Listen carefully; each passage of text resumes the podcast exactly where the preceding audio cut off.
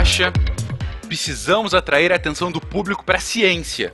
Como anda aquele projeto de enviar o Pena no próximo BBB?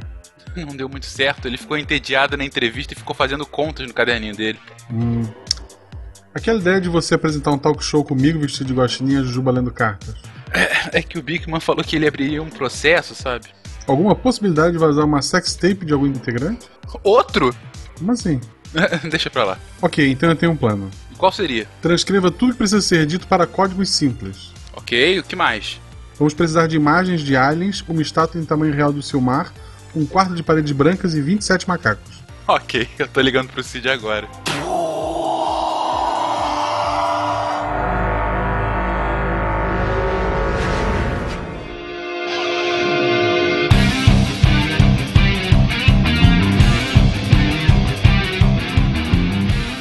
Pessoas, aqui é Fernando Malto Fencas, diretamente de São Paulo. E a ciência é essa coisa linda, mas não quer dizer que ela seja essa coisa isenta de falhas. Vamos então fazer uma autocrítica hoje.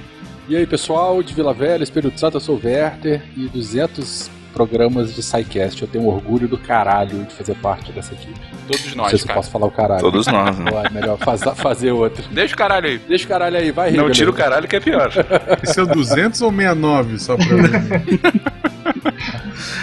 Aqui é o Marcelo Rigolo, extraordinariamente direto de São Paulo. E a ciência não tem problema não, quem tem problema é você, seu bobo. Chato. Desculpa. Aqui é o Altair de Souza, muito honrado de fazer parte desse programa tão especial. E me veio uma coisa na cabeça: em terra de cego, ninguém sabe quem tem um olho. Excelente. Muito bom. É verdade. Olá, aqui é Nanaka de São Paulo e é hoje que a gente vai discutir se o tamanho do pé importa? Excelente! Diga as passas, Catarina, que é Marcelo Guaxinim e a Terra não é plana, embora seja meio chata. Excelente. Você está ouvindo o SciCast, porque a ciência tem que ser divertida.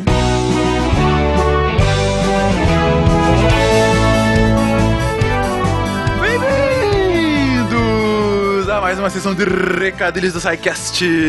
Eu sou o Fencas, Eu sou Marcelo Guaxinim. Eu sou o Tarek. mas muitas coisas mudadas aqui, gente. A Jujuba não está comigo, mas isso é momentâneo. Ela está enfurnada no interior de Minas Gerais sem acesso à internet. Estou aqui com a companhia desses meus dois amigos para também prestigiar essas novas canções especiais de aniversário que temos aqui, a nova canção de abertura, de apresentação dos recadilhos, enfim, o que, que vocês acharam? Gostaram ou não? Já estão com saudades?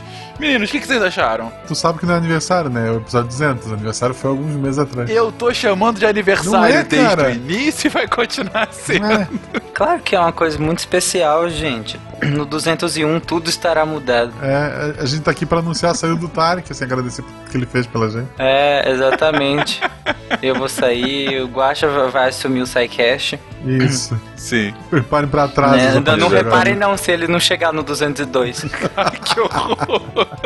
Pois bem, gente, pois bem, esse é um episódio especial. Na verdade, como vocês já devem ter reparado, toda essa semana tem sido especial, e por especial eu digo um pouco cansativa, mas de qualquer forma, nós estamos finalmente conseguimos finalizar a semana com cinco dias de posts com casts do SciCast sendo lançado todos os dias. Grande ideia, genial, malta. Pois é. É isso O Tarek aí. tava comentando isso comigo hoje. Falando, é, você é o mais esperto. Você promete a parada pra você não conseguir sair dela depois. Tá gravado pra todos os É, ouvintes. não, você não, não tem mais porque escapatória. a ideia não basta estar na cabeça do Malta. Ele tem que falar isso no, no episódio, porque aí obriga todo mundo a, a correr atrás disso. O Malta do futuro, ele é muito sacana com o Malta do. Aliás, o Malta do passado é muito sacana com o Malta do futuro.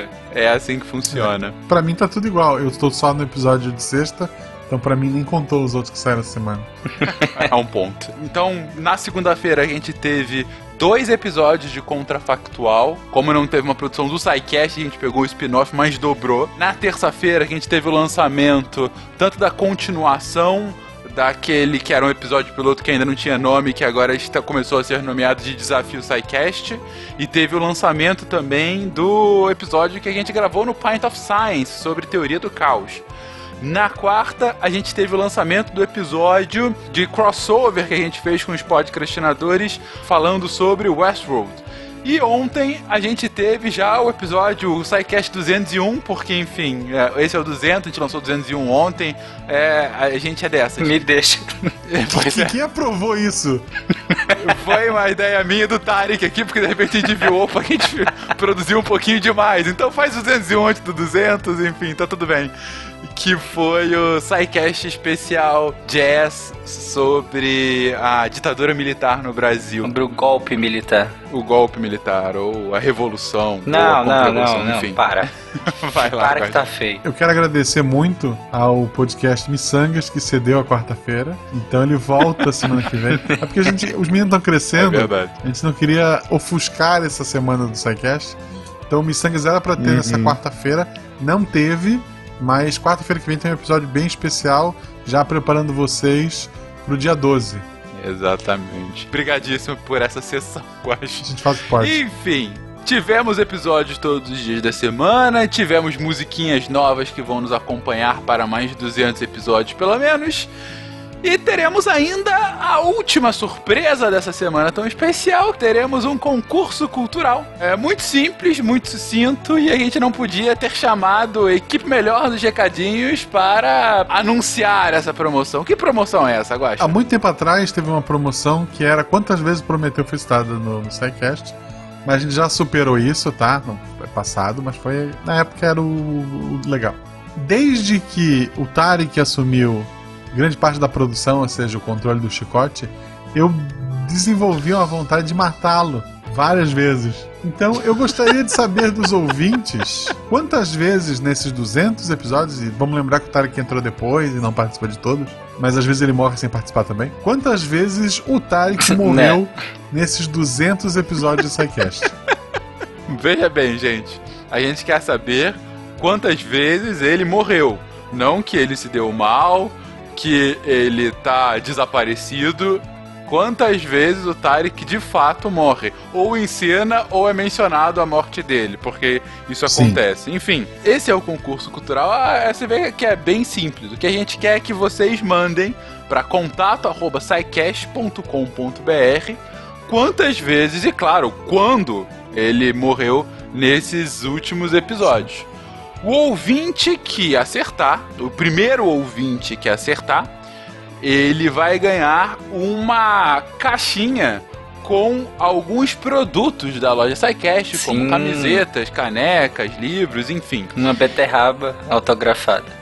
Beterraba, olha que você tá prometendo, hein? Você que tá Como- falando. Como que eu faria isso? Não, não vai ter. A gente não envia alimentos. Não enviamos alimentos. Não, se bem que beterraba nem alimento conta, né? Mas ok. É verdade, ó. Mas enfim, então você, querido ouvinte, que quer participar, esse cast está sendo lançado hoje, sexta-feira, dia 2 de junho.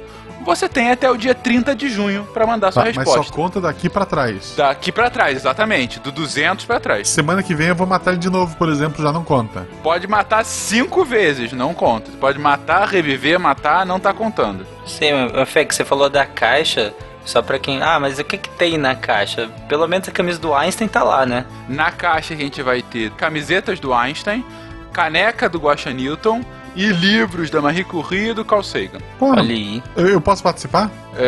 Não, Não, Eu não posso porque provavelmente eu estou morto, né? Isso. muitas vezes. o Tarek de Shredder. É verdade. Sim. Enfim, enfim, queridos, esse é o nosso concurso cultural. Fica aí aberto para aquele, pro primeiro que enviar. A gente anuncia no episódio posterior ao dia 30 de junho, muito provavelmente anuncia no episódio do dia 7 de julho o resultado. E é isso. O, o legal disso tudo é que quando a gente fez a promoção do Prometheus, a gente nunca mais falou do filme. Eu espero que a partir dessa promoção a gente não precise mais falar do Tarek. Nossa. Ok. Que bom. com essa mensagem de incentivo nesse cast especial. Queridos, eu espero que vocês gostem da discussão. A gente quis trazer uma discussão muito importante de autorreflexão ah, sobre o que, que é ciência, o que, que não é e o que, que ela tem de problema. Comentem aí o que vocês acharem, se vocês concordam, discordam, se vocês querem continuar expandindo o assunto. E principalmente, gente, 200 episódios, que a gente continue aqui se encontrando nessa sessão de recadinhos para os próximos 200, que o Guache esteja errado. Parabéns ao SciCast. Parabéns, SciCast, mesmo não sendo a data certa. Um beijo, gente. Até semana que vem. Feliz aniversário.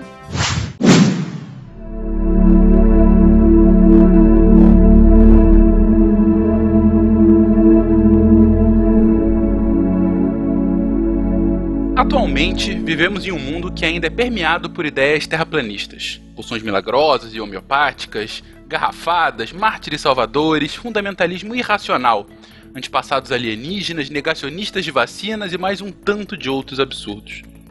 Um contraponto a isso é nossa maior expectativa de vida, aumento na produção de alimentos, descoberta de novos fármacos, tecnologias que estão ao nosso alcance e que num passado recente eram inimagináveis. Tudo isso graças à ciência e ao método científico. Essa expressão tão simples em suas palavras, mas tão poderosa em seus resultados, positivos ou negativos. Carl Sagan disse uma vez: A ciência não é infalível. Ela ainda não sabe de muita coisa, afinal existem muitos mistérios a serem resolvidos. A ciência está longe de ser um instrumento perfeito de conhecimento, mas é apenas o melhor que nós temos. Vale ressaltar que um experimento que deu errado, uma hipótese que foi refutada, ou até um método em desuso que foi substituído por algo mais recente e eficiente também são considerados avanços científicos. Afinal, na ciência não existem, ou não devem existir, dogmas. O que não significa que a ciência em si seja isenta de falhas, que não precisemos avaliar criticamente o que fazemos, como procedemos, em que direção estamos indo. O método científico, ainda que falível, é o melhor instrumento que temos hoje para conhecer o universo que nos rodeia. Mas a nossa falibilidade, seja como seres individuais, seja como espécie, não é desprezível.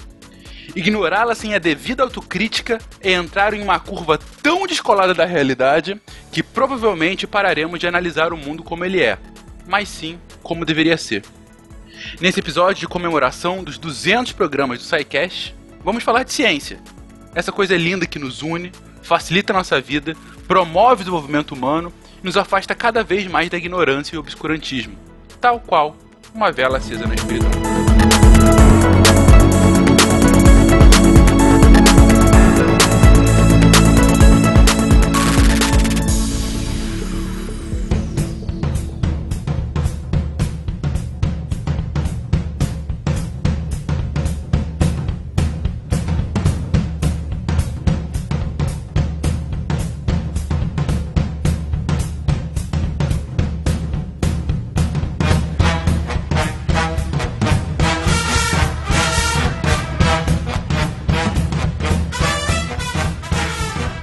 Queridões, antes de mais nada, como o Werther falou na abertura dele, 200 programas, cara. Na verdade, mais, né? Tem aquela coisa de especial aqui, alguns não numerados e tal.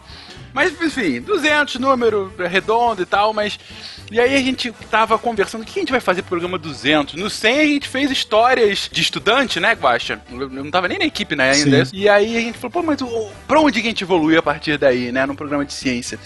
E aí, conversando, chegou-se essa ideia de, cara, vamos, vamos chutar o balde, porque assim, vamos começar a ser crítico com o nosso objeto de adoração aqui, vamos descer um pouco do pedestal, sair da Torre de Marfim e começar a fazer uma autocrítica sobre a ciência, sobre o método científico, sobre o estado da ciência atual, sobre a atuação do cientista.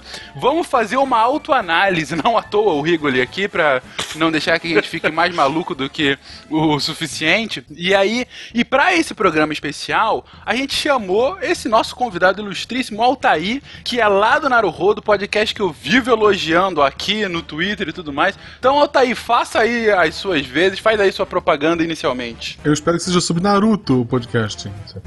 No começo, né?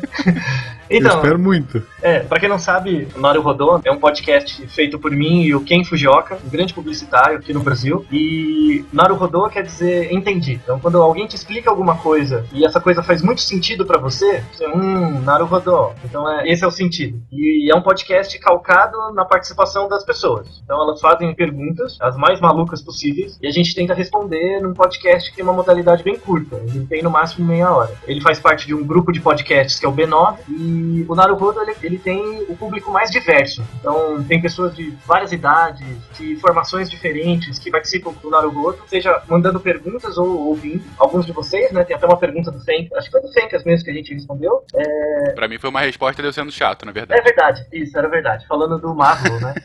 E Isso. eu, como pesquisador, eu sou, eu tenho uma graduação e meia, né? Então, eu sou psicólogo, fiz mestrado, doutorado, pós-doutorado em psicologia e estou quase terminando a graduação em estatística lá na, no IME. Então, uma coisa importante é, eu odeio quando as pessoas usam essa justificativa, ah, eu sou de humanas, de exatas, de biológicas, para não estudar coisas que são difíceis, sabe? Ah, Ah, não- obrigado. É, desculpa, mas eu, eu- isso é uma desculpa. Né? É, obrigado. Obrigado. Na verdade, tem coisas difíceis em todas as áreas e, e eu gosto muito de uma área específica da ciência que é a pesquisa da zoeira, né? que, é, que- é muito própria, que é muito própria da psicologia mesmo, né? que, é, que é a pesquisa de coisas do cotidiano, coisas simples. Eu dou um exemplo da minha tese de mestrado, da minha dissertação de mestrado, que eu estudei a influência de atributos físicos na tomada de decisão. Né? Só que na época na psicologia muita gente estudava percepção da cor, por exemplo, e eu falei, não quero estudar cor igual todo mundo, eu quero estudar uma coisa mais da zoeira. E aí eu estudei barba, a influência da barba.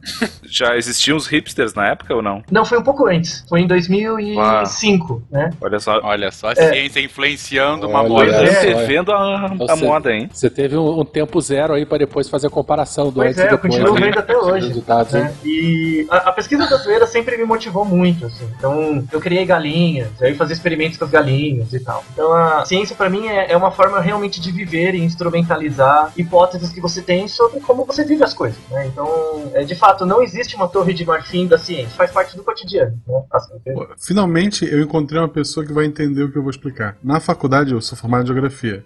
A gente tinha que fazer um mapa qualquer. Produza um mapa. E a gente decidiu fazer um mapa de como as pessoas se sentem. Então a gente pegou um mapa do centro da cidade e saiu entrevistando as pessoas perguntando se ela estava feliz, se ela estava triste. E fez um mapa, pintou bonitinho, que áreas as pessoas são mais felizes, que áreas as pessoas são mais tristes. Eu acho que esse trabalho é. Você é a única pessoa que vai me entender. Gostei muito de ter feito. O Altair, ele comentou uma coisa muito importante, eu acho que basilar para nossa conversa. Ele falou: ah, a ciência não deve ser aquela que tem que ficar na sua torre de marfim. E quando a gente fala que a ciência está na torre de marfim, é aquela analogia de que todo conhecimento está ali distante, isolado, ilhado e alheio à população. Como se o saber científico tivesse nessa casta, tivesse nessa guilda e ele não poderia ser passado. Mais do que isso, como se o saber científico não afetasse essa população e vice-versa. Vocês continuam vendo isso como um problema hoje? Isso é uma concepção ainda antiga? Qual a visão de vocês sobre esse ponto? Eu acho que não, Fencas. Eu acho que isso vai muito, pelo menos é o que eu pensei pra pauta, que é a gente pensar numa descoisificação da ciência. Primeiro, a gente pensar que a ciência não é uma coisa, porque se ela não é uma coisa, ela não tem um lugar. Né? A ciência é uma forma de pensar, né? e essa forma de pensar vai produzir conhecimento.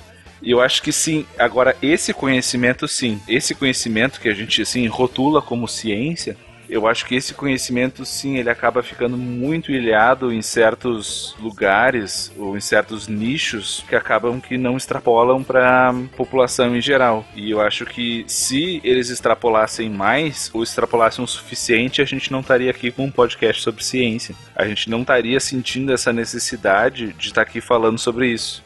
Então, eu acho que sim. Eu acho que o conhecimento produzido por essa forma de pensar ainda fica muito restrito a alguns nichos específicos, mas eu acho que isso, em parte, não é um problema. Aliás, é um problema, mas eu acho que é um processo até em parte natural, porque assim. Hoje a gente não vive mais na época de Da Vinci, né? Onde uma pessoa pode, durante uma vida, aprender tudo sobre tudo. Talvez o Pena, não sei. Então, assim, é muito difícil a gente transpor o nível de complexidade que o conhecimento científico tá hoje e de especificidade para chegar no público leigo, para chegar ou nem necessariamente leigo, né? Hoje tá aqui eu e o Altair nós dois somos psicólogos, tá? A gente não trabalha dentro da mesma área da psicologia. Eu trabalho com psicofisiologia do estresse e o Altair trabalha com neurofisiologia do sono. Provavelmente ele teria que me explicar muita coisa para eu poder entender o que ele faz. Tipo, algumas semanas.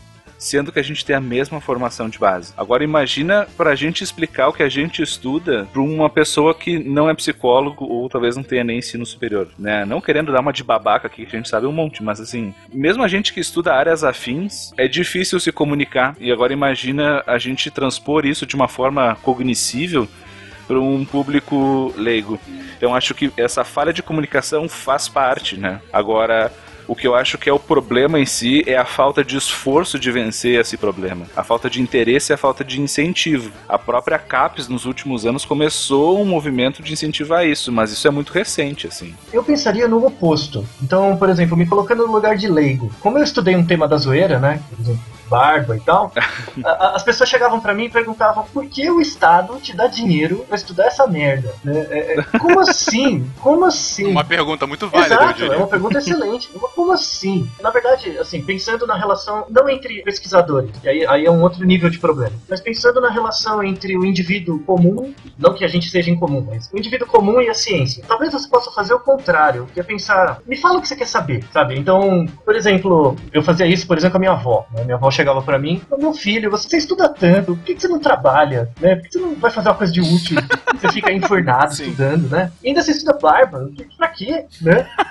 É, aí eu digo, avó, é, o que, que você acha que barba é? Falar, ah, barba é um negócio que tem na cara das pessoas, sei lá, não serve pra nada. Aí você podia devolver com perguntas. Então, chega, avó, é, você sabia que, por exemplo, por que, que os homens, quando eles vão ficando velhos, alguns deles ficam carecas e a barba continua crescendo? Por que, que não cai tudo por igual? Aí ela começa a pensar, é, nunca tinha pensado nisso. Ah, mas tudo bem, isso também não é importante. Mas, por exemplo, você já viu pessoas que têm o pelo do cabelo, da cabeça, com a cor diferente da barba? Não, é verdade, não tinha reparado, acho que seu tio tem isso também. Nunca tinha parado para pensar. Então, quando a ciência, assim, o produto científico, ela não tem uma utilidade, pensando do ponto de vista prático. As pessoas vão continuar vivendo a vida delas muito bem sem a, a ciência. Mas você tem que levar a ciência para as pessoas, fazer elas perceberem, ó, me pergunta coisas. Me, me pergunta o que você quer saber, sabe? Você nunca teve uma curiosidade na sua vida? É igual criança pequena. Eu fui psicólogo clínico um tempo. Então, isso me abriu muito para algumas coisas. Então, a, sabe aquelas fases do porquê? A criança tem aquela fase do porquê de ficar perguntando, perguntando. Eu lembro de um molequinho que eu atendia que ele, ele tava nessa fase do porquê, era um inferno. 300 perguntas. E aí eu fiquei meio bravo, cheguei pro moleque e falei: Moleque, eu sei o que você quer saber de verdade. Você quer saber de onde você veio. É, aí ele olhou para mim: Não é verdade. Aí ele olhou depois: E como é? Né?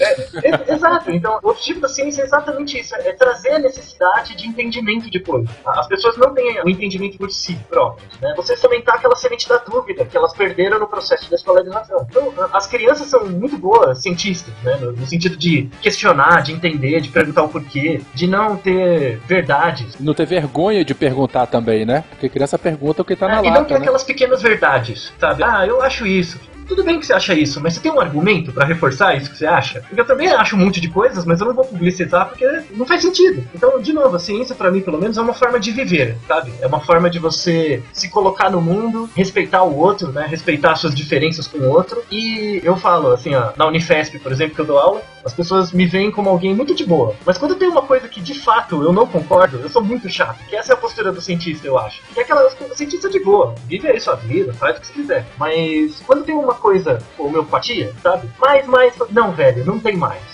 entendeu? Você é muito taxativo com algumas coisas. Essa é a postura que o pesquisador tem que ter, eu acho, na minha opinião. O Rigoli comentou, e o Altair também, que a ciência ela fica meio isolada e a gente tem que correr atrás dela, tem que buscar, né? Tem que botar, fazer com que ela se torne útil na nossa vida. Mas eu vejo também, em alguns casos, o contrário, que as pessoas elas não se envolvem e a ciência fica naquele pedestal e de inquestionável. A gente sempre fala, olha, não pode ter dogma, a ciência ela muda o tempo todo, ela se reinventa, a gente descobre coisa nova, métodos novos, abordagens novas, novos resultados que vão refutar ideias antigas e vão surgir novas preposições e tal. Mas em alguns casos, realmente sim, ela fica isolada e às vezes as pessoas têm muito medo quando a gente coloca a palavra ciência na jogada. Eu vou dar um exemplo aí. A gente pega qualquer cogumelo do sol ou qualquer outra coisa alternativa que for. Aí tá lá na propaganda de televisão e tal, e o narrador vai e fala assim: não, e foi comprovado cientificamente que tararau, tereréu e não sei o que lá, e o resultado é esse.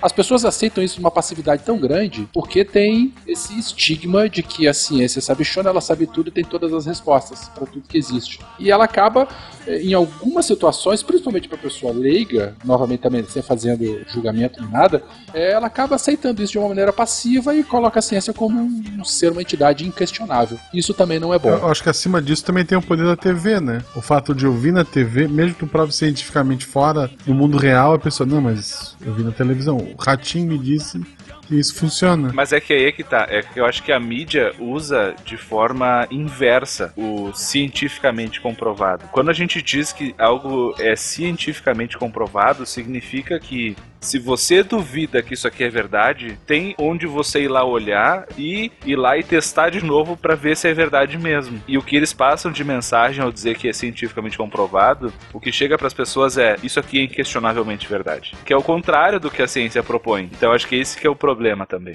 Né? É, o que vocês apresentaram aqui são dois gumes da mesma faca. Por um lado, o jargão científico às vezes é tão complexo, como o Rigoli falou, que é muito difícil para alguém não iniciado sequer entender sobre o assunto, e ao mesmo tempo, o poder da ciência pode ser tão deturpado que vira um argumento de autoridade. Exatamente. E, o que é exacerbado ainda, como o Guaxa colocou, pelo caso da TV. A gente falou disso no episódio 2 de comunicação que o, o, espectador médio ouve alguém na TV falando e pressupõe, pô, se tá aparecendo isso para uma mídia de massa, significa que eles já fizeram todos os filtros para chegar até mim.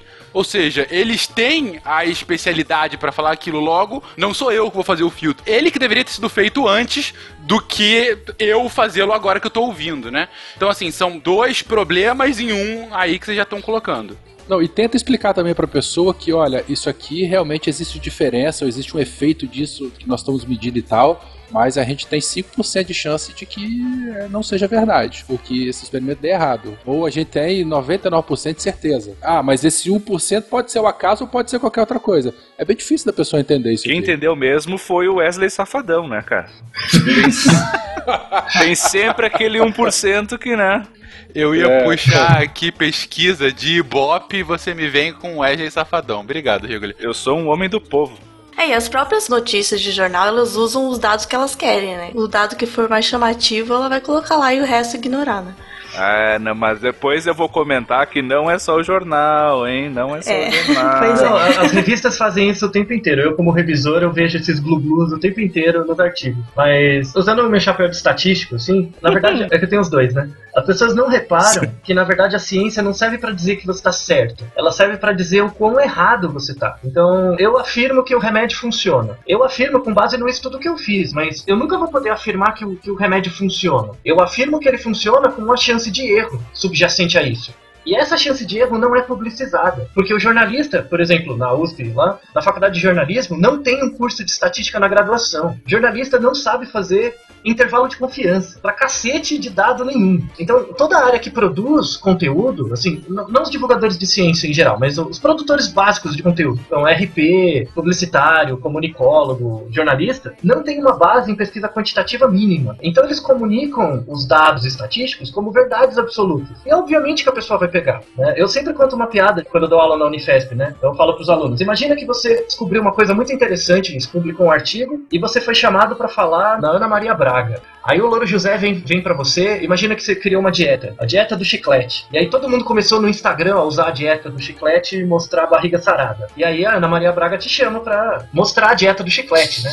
Ela chega para você e pergunta: ah, você é o criador da dieta do chiclete? Eu sou. E ela funciona? Aí você fala, ah, funciona. Então, você que está assistindo na sua casa e vê que o cara que criou a dieta do chiclete dizendo que ela funciona, você não tem recurso para ir contra esse fetiche, sabe, da, dessa informação. Agora, se o Louro José, por exemplo, fizesse doutorado, pelo menos soubesse estatística, meu Deus, onde vai chegar? É, o que, que, seria uma pergunta cientificamente bem feita? É, seria chegar para o pesquisador: a dieta do chiclete funciona? Funciona. Qual é a chance de erro que você tem cada vez que você afirma isso? Ah, eu tenho 3% de chance de estar errado. E aí o telespectador decide se com essa margem de erro vale a pena fazer a dieta ou não. Então, essa é uma maneira de comunicar a informação com um erro associado. Isso é uma coisa que falta em toda a comunicação científica. E me incomoda como estatístico, tá? Eu digo, me incomoda. Eu fico imaginando o ator que faz o Louro José na faculdade, vão achar que ele tá o tempo todo fazendo pergunta, né? Você que tá com a mão levantada. Não, não é mão levantada. É que eu tenho costume de usar um papagaio aqui e eu não tô conseguindo botar a mão de volta para baixo. Ô, Altair, você comentou uma coisa: os cursos de estatística, as cadeiras de estatística são deficientes na São uma merda. Não, e quando tem também, o aluno ele não quer saber de outra coisa além do P menor do que 0,05. Porque a verdade está ali, né? A gente trabalha para achar o P menor do que 0,05. Porque quando o P é menor que 0,05, realmente existe diferença ou existe o efeito nisso que eu estou testando. E dane-se o resto. Então, assim, tem uma visão tão, tão bitolada da coisa que a formação já começa muito errada. Bom, duas coisas rapidamente. Primeiro, vamos explicar o que é P, não é todo mundo que entende. E segundo, já que é hora de colocar realmente o dedo na ferida da nossa ferida, colocar, gente, graduação, mestrado. Mestrado já não era mais muito comum, mas eu fiz graduação em relações internacionais, que tem, em teoria, muitas teorias relacionadas a cálculos matemáticos e economia. Claro, eu não tive uma aula de estatística. Assim, não foi nem assim, ampassa, não é uma cadeira, não são seis meses. É assim, uma aulinha, sabe? Ah, hoje a gente vai ter. Não, nada. Em metodologia científica, em economia básica, em teoria mesmo, enfim, nada, nada. Altair, não sei qual foi a tua experiência, mas eu tive uma disciplina de estatística que a gente ficou um semestre inteiro para ver tabelas de normalidade, para ver média, mediana e moda, assim, ó, para ver produção de latas de ervilha e calcular a média de grãos e. Cara, a gente nem chegou no P, entendeu? Pra estar tá reclamando do P, sabe? Mas o que é o P? Vamos falar, ok. A ideia do P, assim, basicamente é a seguinte: eu vou explicar sem a matematização, vou explicar com baseado no paradigma do Popper, tá? Vamos começar lá atrás. Lá atrás, você tinha os empiristas e tinha um cara que combatia os empiristas que era o Hume. Então, o Hume falava o seguinte: ah, vocês ficam fazendo experimento aí, eu tô comparando dois grupos, eu quero saber se os grupos são diferentes Aí eu faço um experimento e descubro que o grupo A é diferente do B. Aí eu repito o experimento e descubro a mesma coisa. E repito de novo, descubro a mesma coisa. Logo, por indução, né, parece que sempre vai ser assim. Então o Hume era muito crítico disso, porque não quer dizer que você repetindo um experimento 10 vezes e nas 10 você encontrando diferença, que você sempre vai encontrar a diferença. Cisne branco, né? É, então, você pode estar errado eventualmente, por indução. Então ele combatia o pensamento indutivo. E isso foi por muito tempo, era uma crítica a, ao empirismo que durou muito muito tempo. Até o Popper. Aí o Popper chegou e falou: Não, eu concordo com essa crítica do Rio. Faz sentido. O pensamento indutivo ele não é muito bom. Ele não é muito científico. Ah, se hoje choveu, amanhã choveu de novo, no terceiro dia vai chover. Esse não é um bom jeito de pensar. Então, a ideia de falseabilidade e o P veio como uma forma de combater a crítica do Hume. Tá? Isso não é ensinado na faculdade de estatística, diga-se de passagem. É só, só a matematização. Então eu vou dar o um exemplo da galinha. Imagina que você tem um saco com 10 mil ovos, tá? um montão de ovos. Imagina um saco grande. Tá? Eu chego para vocês e falo o seguinte: eu quero saber se todos os ovos desse saco são de galinha. Aí o que, que você vai fazer? Você vai abrir o saco, pegar um ovo, olhar para ele, é de galinha? É. Aí pega o segundo ovo, é de galinha? É. Se você, de forma a descobrir se todos os ovos são iguais a ovos de galinha, você vai ter que observar todos os elementos da população. E nos experimentos a gente não faz isso, não tem como fazer isso. Ou seja, no limite, você nunca vai poder dizer que coisas são iguais. Você não tem como dizer isso, tá? O que, que se faz em pesquisa? Na verdade, você não tem como dizer que os grupos são de fato iguais. Mas você pode fazer o seguinte: então imagina que é um saco muito grande, ele é tão grande que eu preciso de uma escadinha para subir no alto do saco. Aí eu subo nele, abro o saco. Quando eu abro o saco, os ovos estão todos empilhados, né, amontoados. Quando eu abro o saco e olho para dentro dele, eu vou ver apenas a primeira camada dos ovos, certo? Vocês estão conseguindo me acompanhar? Tá ficando Sim. bizarro, mas vamos lá. Isso, isso. É, é pra ser bizarro mesmo. Tô falando de saco, ovos e P. Isso. Na mesma isso. isso. Imagina você lá no alto de uma escadinha olhando o saco. Se o saco é desse tamanho, imagina o P. Todo P tem um saco com ovos, é isso?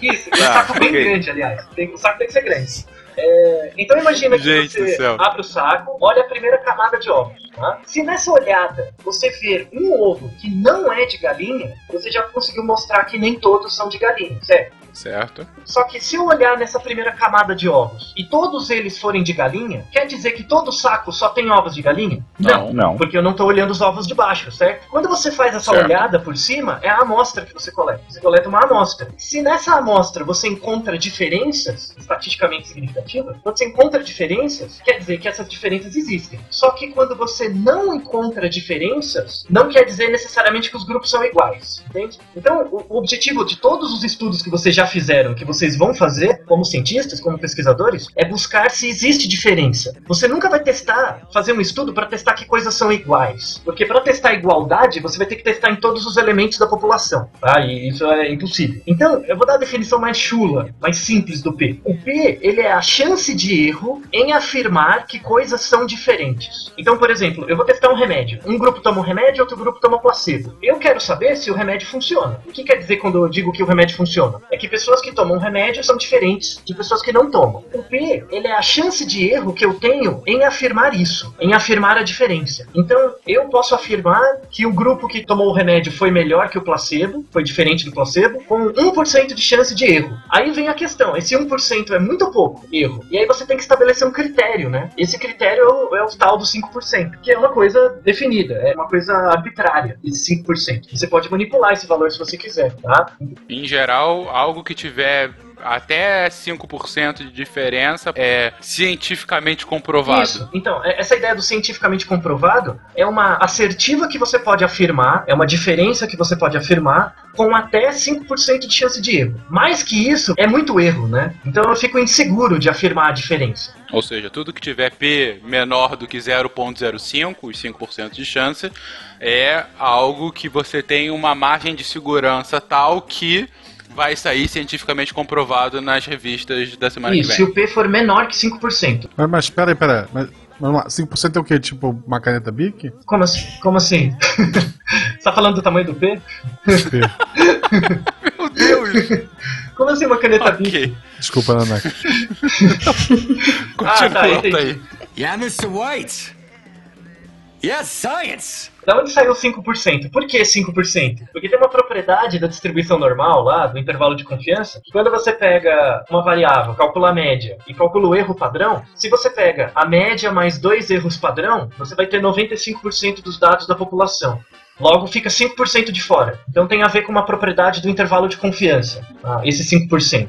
Em estudos mais atuais, a, a discussão é que esse, essa ideia de 5% do P seja abolida. tá? Na verdade, a ideia é que você faça o cálculo de amostra considerando o tamanho do erro mais adequado para cada estudo. Então, por exemplo, se eu tenho um estudo com um milhão de pessoas, hoje em dia é muito possível né, fazer um estudo da internet com um milhão de pessoas, 5% de chance de erro é muito erro. Então eu tenho que diminuir esse erro, porque meu N é muito grande, o tamanho da amostra é muito grande. Então você tem que tomar cuidado com isso. Quando seu N é muito pequeno, fica muito difícil mostrar que existe diferença. Quando seu N é muito grande, fica fácil de mostrar. Então você tem que calcular o P específico para cada estudo. E essa é a briga dos estatísticos bayesianos. Eles falam: não, não é para você se basear nesse P, nada. Mas foi interessante que você já trouxe o ponto basilar da ideia do Popper, né? Que para ele a ciência era aquilo que poderia ser falseável. A gente comentou sobre isso no cast sobre método científico, foi bem de passagem, a gente não se focou muito nisso naquele momento, mas foi um conceito interessante à época, e bom, continua sendo, né? Pra demarcação entre o que é científico e o que não é científico. Até para aquela velha luta ainda tão atual que é estabelecer, ah, por que a ciência não pode opinar sobre religião? Simplesmente porque você não consegue falsear a fé. Por isso que, por exemplo, filosofia não é ciência, matemática não é ciência. Olha só, afirmações. Não, mas é verdade. Afirmações É, a, fortes. a matemática em si, ela não é, assim, pensando popperianamente, ela não é uma ciência. Porque você assume coisas e aí por indução você pode provar, você pode provar por dedução, você pode provar por ser somente ser. Então, se você basear a definição de ciência baseada no Popper, filosofia e matemática não são ciências, são mais que isso. O que eu ia comentar, acho que a ressalva que o Altair fez foi perfeita, que é assim, o que é e o que não é ciência vai variar de acordo com o ferramental filosófico que a gente está usando para fazer a demarcação do que é o que não é. Se a gente for lá por uma definição bem restrita, positivista, de círculo de Viena, do que é o que não é, muita coisa que a gente faz hoje não é ciência. Uma definição mais popperiana, falseabilista e tudo mais, aí realmente, né, tem muitas coisas que até mesmo hoje a gente considera ciência que não vão ser. Agora, hoje, esses limiares, eles são muito mais frouxos, eles são muito mais flexíveis de acordo com as situações. Então, a Nanaka acho que ia começar uma pergunta muito boa ali quando eu meti o bedelho, que é se a filosofia é falseável. E eu fiz uma disciplina muito boa na PUC com o professor Eduardo Luft, até um abraço para ele se ele estiver ouvindo, de filosofia da ciência e que ele falava de um. Ele é filósofo, né? E ele falava da síndrome da casa tomada, né? Onde os filósofos, então, eles detinham todo o conhecimento, né? Por um bom tempo, e as ciências foram ramificando, ramificando. E tomaram conta de tudo e o filósofo ficou sem casa, né? O filósofo não tem mais onde morar, né? Porque os cientistas tomaram conta. É, na verdade ele pode morar em qualquer lugar, né? Muitos moram na rua, inclusive. É, isso, exato. que horror. É, é, é, triste, mas é uma verdade. É uma triste verdade. Pois é. Já dizia o Metallica, né? Sad but true. Então, e ele dizia assim que hoje, se o conhecimento fosse uma pizza, o filósofo é o cara que tenta comer a pizza inteira e passar mal. Porque, porque, não tem como comer a pizza inteira. Só que assim, na verdade, é tudo farinha do mesmo saco. Porque na verdade são todas maneiras de tentar conhecer o universo, compreender e conceituar e manipular. Só que houve essa cisão entre a maneira de pensar e as coisas que parece que são coisas diferentes. Então, assim, se tu for para um cientista hoje, e aí eu me incluo em vários aspectos, um, pegar aí um, um, biólogo de bancada, pegar um químico de bancada, pegar um, um psicólogo de, de, laboratório, qualquer profissional cientista aí, e perguntar assim, tá, mas assim, qual o referencial filosófico que tu usa para basear os teus experimentos? Cara, muitos não vão saber. Não sai, é, não sai nada. Não sai, não sabe, não Isso. sabe. Muitos não sabem quem é Popper, muitos não sabem. Não é uma crítica, tá? Eu sei porque eu fui atrás e tal, e li e tal, mas senão eu também não saberia. E o oposto também é verdade. Quantos filósofos não sabem o que está acontecendo? Por exemplo, cara, o que tem de filósofo da mente que não sabe o que tem de ponta em psicologia hoje? sabe? É ridículo. O que tem de filósofo que não sabe o que tem de ponta na física acontecendo e estão lá tentando conceituar o universo e não estão sabendo o que a física está descobrindo. E aí mete uma quântica no meio das ah, coisas. Né? Me ah, fale, puta que pariu, sabe? Então, assim, é uma desconexão entre as coisas que me tira do sério. Ou seja, vocês trouxeram aqui dois novos problemas. O primeiro é, talvez um, um mega problema, né? O que é ciência, afinal, né? Você não tem a própria definição de ciência. Ou, na verdade, você tem muitas definições desse limite, do que, que tá dentro ou tá fora. E quando você tem muitas definições, significa que você não tem definição nenhuma, ou pelo menos você não tem uma definição certa. Aí vai para uma outra pergunta, que a gente não vai responder aqui hoje, né? Há necessidade de uma definição certa? Mas isso traz um segundo problema para mim mais grave. Como que o cientista não sabe qual é o referencial metodológico que ele se baseia? Escalando quem ele tá? Eu sempre lembro da frase do Newton: se vi mais longe é porque eu tava em ombros de gigante. Só que ele sabia quais eram esses ombros. Então, assim, ele sabia onde é que ele tava subindo para ver. Se você não sabe onde é que tá a sua base, como é que você pode ser tão assertivo da ciência que você faz? Esse é um problema de reflexão muito, muito, muito grave que o cientista tem que fazer. O que eu imagino que, que qualquer cientista deva fazer, e se não faz, deveria, pelo menos, não? Não faz. E eu vou te dar uma resposta que vai parecer que é piada, mas não é. A resposta é memes. A gente reproduz aquilo que a gente aprendeu como se faz. A gente aprende com os nossos orientadores, como eles aprenderam com os orientadores deles, eles aprenderam com os orientadores deles, e é assim que se faz pesquisa, e é assim que é o método. Isso vai contra o princípio do questionamento, né? Isso é tradição, isso não é ciência. É uma técnica que virou fetiche, né? Então, ah, que legal, eu tenho um doutorado, agora eu sou alguém importante, sabe?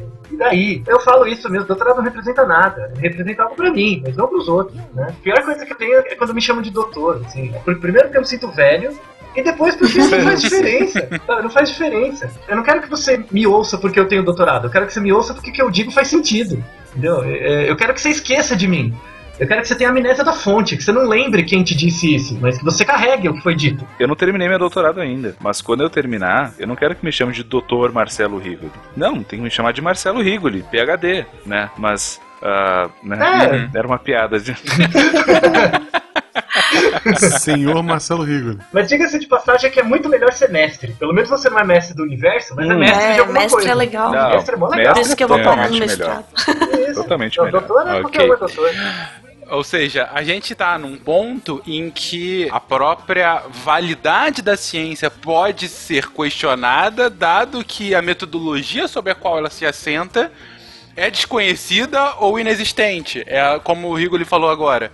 Você não está refletindo sobre o seu método. Você está replicando cegamente um método para poder chegar a um resultado ou não. Ou seja, não há o questionamento. Você não tá refletindo sobre o que você tá fazendo no final do, do dia, né? Então, olha só, não é que tá sendo feito errado, não é que não tá sendo feito de forma boa ou correta. Não tá sendo questionado e não tá se tendo conhecimento. É tipo assim, imagina as pessoas no trânsito. Elas estão dirigindo certo, mesmo que elas não saibam as leis que elas estejam seguindo. É mais ou menos isso. Se tu perguntar para elas, conhece todo o código de trânsito? Não. Mas elas estão cometendo infrações? Às vezes aqui e ali, mas de modo geral tá indo bem, entendeu? Então, assim, não é que a ciência em si está em xeque por causa disso. Ela poderia estar melhor se ela não tivesse assim. Por quê? Porque acho que aí vem um outro ponto que é isso abre margem para um questionamento então de tudo ou nada. Então assim que é mais ou menos onde estou precavendo para que a gente não caia. Então assim, ah, mas então se ninguém sabe, se não tem uma definição certa, então tudo é tudo, então nada é nada, anything goes, e daí a gente entra lá num ceticismo de Gorgias assim, onde, não sei se vocês lembram daquelas três assertivas do Gorgias, né, que eu acho ótima, né, que parece que tem gente que, que vive assim, né.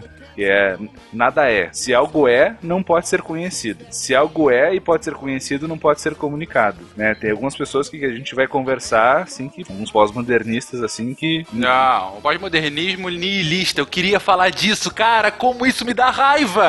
Desculpa extravasar aqui, mas meu Deus! Agora meu é o Deus, momento, é. agora é o momento. É, a minha faculdade foi baseada nisso, cara. Que, que raiva era isso. Boa, mais da metade da minha faculdade de Relações Internacionais foi baseada em pós-modernismo e boa parte disso num pós-modernismo nihilista em que você não pode estabelecer qualquer base porque qualquer base pode ser questionada e tudo é um construto social em cima de um construto social, então nada é nada, tudo é tudo. Vamos tirar a roupa e fazer amor, sei lá. É um negócio bizarro, Você cara. fez isso, não, Fernando? Não, eu não fazia isso. Mas era Isso- bizarro, Isso não cara. era a Assim, geografia do Guacha? Isso é, um, isso é um dia comum na geografia. Isso é terça-feira, né? Não, nada contra você tirar a roupa e fazer amor, isso aí é o de menos. Mas o, o, o problema é quando você tem aula com pessoas muito eloquentes que não sabem do que O estão é falando. durante a aula, né? Que atrapalha o pessoal que tá copiando. Entendeu? E- e- Isso acontece, isso acontece em muitas graduações, inclusive na psicologia. Você tem pessoas muito eloquentes que claramente elas não sabem do que estão falando, sabe? É, Sim, é, é, muito. Então, é, você deve sentir exatamente isso, né? Tipo, nossa, ele fala tão Muito, bonito, muito. eu não consigo ir embora, mas eu sinto que eu tô perdendo tempo. Então, é, é essa sensação, né? Assim, quando você entende que a ciência não tem certeza, ela é baseado na capacidade de administrar o erro sobre as assertivas que você faz, no fundo, você sempre tá errado. Você percebe sempre o quão errado você tá. E isso te coloca numa, num espaço de pequenez em relação ao conhecimento. Falando, nossa, não tem nada mais legal do que você tá num grupo de pessoas, por exemplo, discutindo com argumentos, né? Não, não sei, a sua opinião é irrelevante, mas discutindo com argumentos, e você sai com aquela sensação de que, nossa, eu aprendi. Sabe? Fez sentido pra mim. Eu, eu senti que o outro gostou dos meus apontamentos. Esse é o melhor tipo de aula, ou, ou de estudo, né? Seja no bar, seja na escola, na classe, seja o que quer que seja, no lugar que for. Mas esse é um problema muito sério. As pessoas, eu digo como psicólogo, não sei se Marcelo concorda comigo, que as pessoas estudam muito pouco na psicologia, sabe? Ah, É, muito, muito pouco. Muito pouco. é, é uma graduação muito teta de passar. Eu acho que também relações internacionais é meio assim, é meio bunda, sabe? É, Totalmente fácil, muito fácil. então, e aí que tá o problema. Eu tenho colegas meus com o mesmo diploma que eu que fazem floral de pau, homeopatia, cristais, diabo, Reiki. né? reiki, sei lá, todo tipo de coisa que você puder imaginar, o cara faz. Isso é muito grave, né? É, eu não digo que, que RI é muito fácil per se, mas é, dado que ela é uma disciplina relativamente nova e ela é filha de várias coisinhas, ela se assemelha em muitos pontos com filosofia. Muito, muito mesmo. E dependendo da teoria que você está estudando, ou das bases metodológicas que você assume, indo para esse pós-modernismo mais recente e mais nihilista mesmo, chega num ponto em que tudo é análise de discurso, mas não uma análise de discurso bem construída, fundamentada em alguma coisa. Análise de discurso à moda caralha, com o perdão do latim. Mas é verdade, porque assim, você se baseia em nada, se você se baseia no que você quer. Porque tudo no final do dia é um jogo de poder, porque tudo é socialmente construído. Não, é que esse é um argumento tão ruim. Se tudo são jogos de poder, se tudo são jogos de palavras, o meu próprio argumento é só mais um jogo de poder e meu argumento se auto-invalida de largada. Porque o meu argumento também é só mais um jogo de poder. Então, assim, por que, que tu tá falando? Por que tu te deu o trabalho de abrir a boca, então? Era a minha conclusão nos últimos três semestres da faculdade.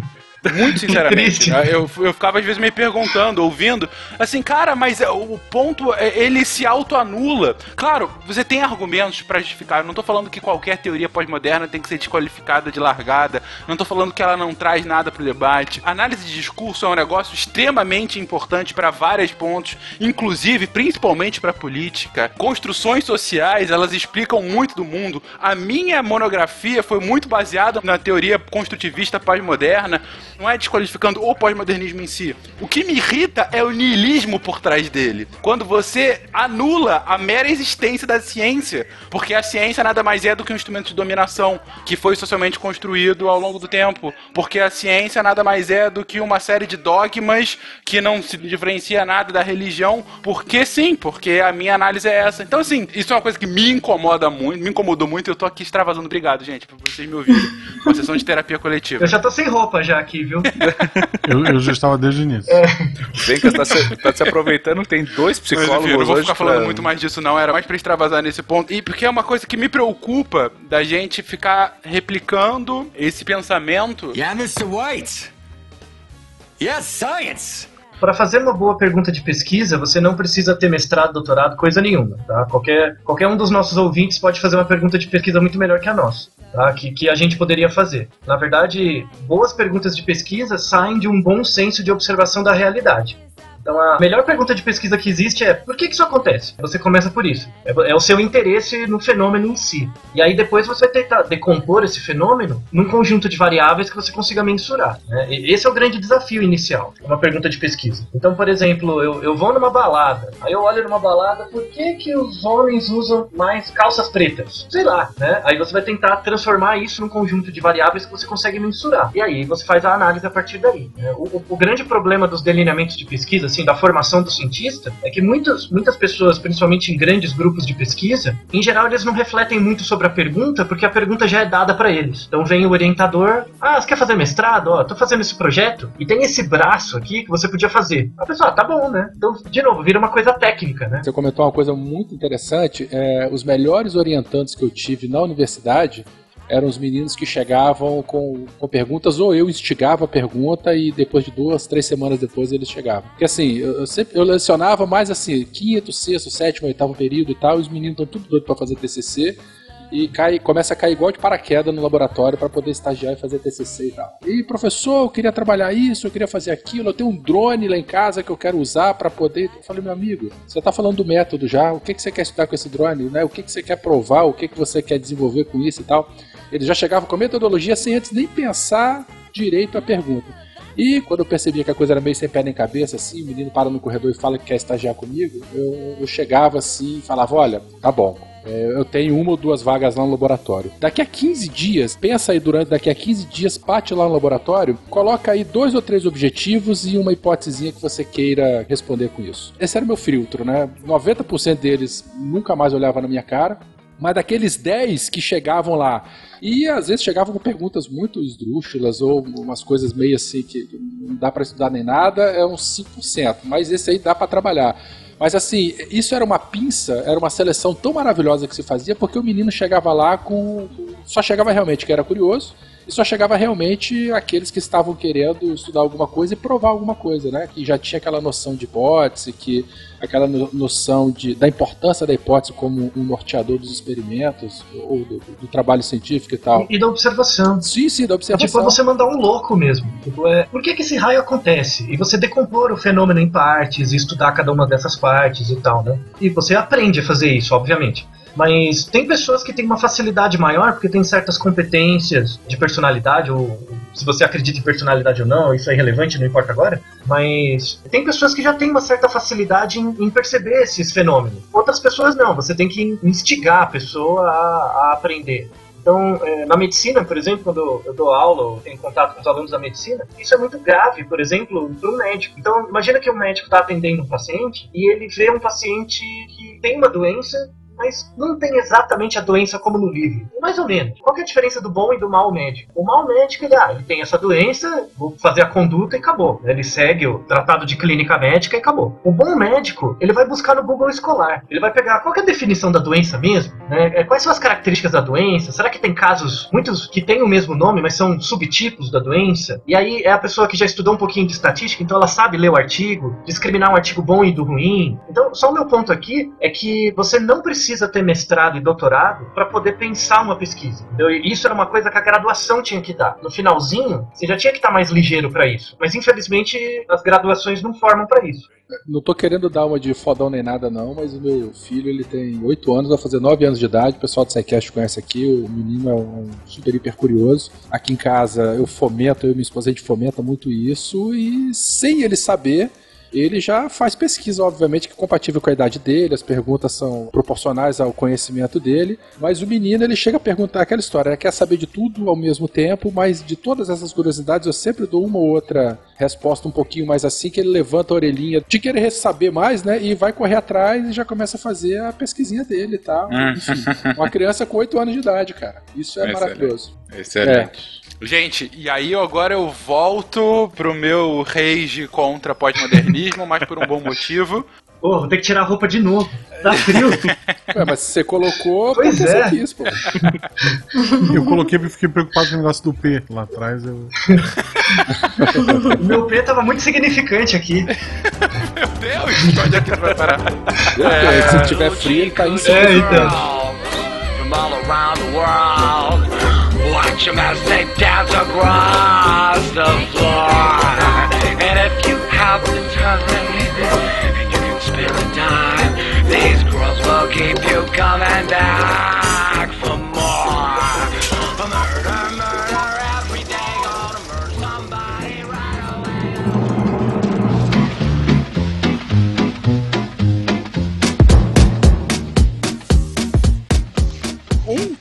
que a gente tem que comentar, até porque acho que foi essa semana ou semana passada, a gente teve de novo um novo caso Socal. Pra quem não se lembra, gente, você tem o caso Socal, o, o hoax Socal, enfim, foi um escândalo, a gente pode colocar assim, que aconteceu há mais de 20 anos, quando um pesquisador, eu não me lembro agora da área dele, mas um pesquisador com mais raiva do que eu agora de teorias pós-modernas e afins, ele escreveu para uma revista de estudos sociais escreveu um artigo completamente maluco, insignificante, assim, um artigo que não dizia nada, que não dizia nada, mas com um tom acadêmico pós-moderno muito claro, muito nítido. E ele escreveu para essa revista, que era uma revista avaliada por pares, como qualquer boa revista o é hoje em dia, e esse artigo foi aceito.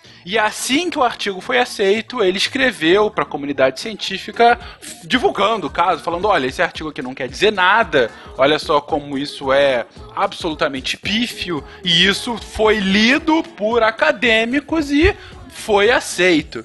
E na semana passada, se eu não me engano, na gravação desse cast, isso foi replicado, dessa vez batendo em cima de teorias feministas pós-modernas. Era um artigo falando sobre como. Olha só, a gente falando de P, mas era falando como o órgão sexual masculino. Eu esqueci agora o, o título. Mas como o órgão sexual masculino tinha a ver com mudança do clima. Qual era a relação dos dois. E aí ele tinha toda uma construção mostrando como ele era um símbolo do machismo, o machismo relacionado à mudança do clima, porque você, machista, não quer agir assim como aqueles que carregam pênis, enfim. Tinha toda uma linha de argumento em que os próprios pesquisadores que fizeram o artigo colocavam: olha, nossa prova foi, nós lemos o artigo e vimos que qualquer parágrafo ali não queria dizer nada. Gerador de Lero Lero. É, gerador de Lero Lero, exatamente. Submeteram e foram aprovados. Isso não acontece só com artigos assim subjetivos, digamos assim, mas tem muitos artigos, tanto em exatas e biológicas, que têm grandes falhas de metodologia ou que não querem dizer nada e passam pela revisão de pares. Era essa discussão que eu queria trazer aqui agora, Nanaka. Eu dei dois casos mais para as ciências sociais agora, mais minha área, e que acabam explodindo mais, mas eu queria comentar sobre isso. A situação de publicações revisadas por pares, tanto isso dos pares terem não revisarem, quanto a dificuldade de replicabilidade, até revistas bizarras que você paga e é publicado, né? Eu, eu finalmente entendi porque que na África é mais quente. ok. Werther e Altair, vocês também revisam paper pra journal, né? Uhum, sim. Sim, já. Já revisaram? Sim. Tá. Aham. Quantos reais ou dólares vocês já ganharam por isso? Tapinha nas costas e Deus lhe pague. é, pois é, né? Um abraço e boa tarde, né? Isso. E um certificado pra você colocar no Lattes de que você é Você ganha uma linha. Certificado? Eu nem certificado ganhei até agora. Então cobra porque você coloca no Lattes e escuta ponto em, Ah, em seleção. bom, eu vou mandar e-mail porque eu recebi só e-mail de muito obrigado por enquanto. Esse é o primeiro ponto que eu queria comentar. Que assim, claro que isso não justifica, né? Mas eu acho que em parte pode explicar é que boa parte, para não dizer todo, o trabalho de revisão feito por pares é feito de forma voluntária, para não dizer escrava. Não é escravo porque ninguém tá obrigando a gente. Quer dizer, eu não sou obrigado porque eu sou aluno, né? Eu faço porque eu quero, mas assim, o meu orientador, por exemplo, ah, eu sei que tem pressão da universidade para ele revisar quando chega convite, sabe? Porque da CAPES e do CNPq, porque ele tem bolsa de produtividade, aquelas coisas todas. Então assim, mas ele não ganha mais por isso, saca? Então, até que ponto o cara vai estar de fato se dedicando para aquilo ali e prestando atenção, sendo que ainda aqui no Brasil ele ainda tem que dar aula, né? Ele ainda tem cargos administrativos e tudo mais, tudo mais. Aí tem, tem um problema bem grande, sendo que pega editoras aí como Elsevier e etc, que não tá faltando dinheiro, né? As editoras, inclusive, estavam sofrendo boicotes, né, no passado, em função desse tipo de coisa. Só interromper rapidamente, enfim, acabei de achar o artigo. O pênis conceitual como um construto social. Era o nome Já do começou artigo. no título, né? E aí ele. Bem que é conceitual, Não, exatamente. Enfim. Em várias áreas da matemática, por exemplo, matemática pura, principalmente topologia, análise real, funcional, eles boicotaram totalmente as revistas do Elsevier, por exemplo. Então eles publicam no Arquivex, lá, tem a própria revisão por pares ali, então o cara posta o artigo inteiro como se fosse um blog, os outros professores revisam ali nos comentários e fica ali. Computação, matemática, principalmente pura, é uma área muito mais colaborativa. Não tem troll, por exemplo, não tem troll que fica causando. E funciona. Os artigos são publicizados e saem e tal. Pra acontecer isso em outras áreas, em psicologia, em medicina, por exemplo, é muito mais difícil, porque você agrega valor a você mesmo pela quantidade e as revistas que você publica. Né? Esse é um problema. É mais uma coisa da fetichização da, da ciência, né? Porque no fundo fazer ciência virou um trabalho. Como o trabalho, por definição, ele tem que gerar um- uma produção, ele tem um fim. E o fim de um trabalho, de uma pesquisa bem feita, não é a pesquisa bem feita, é o P menor que 5%. Né? Então aí que tá o problema. E a publicação disso Pois depois. é, e aí que tá o problema. Eu não vou mencionar, obviamente, mas eu já vi, não só como revisor, como presenciei vários casos de fraude em artigo de biologia molecular, por exemplo.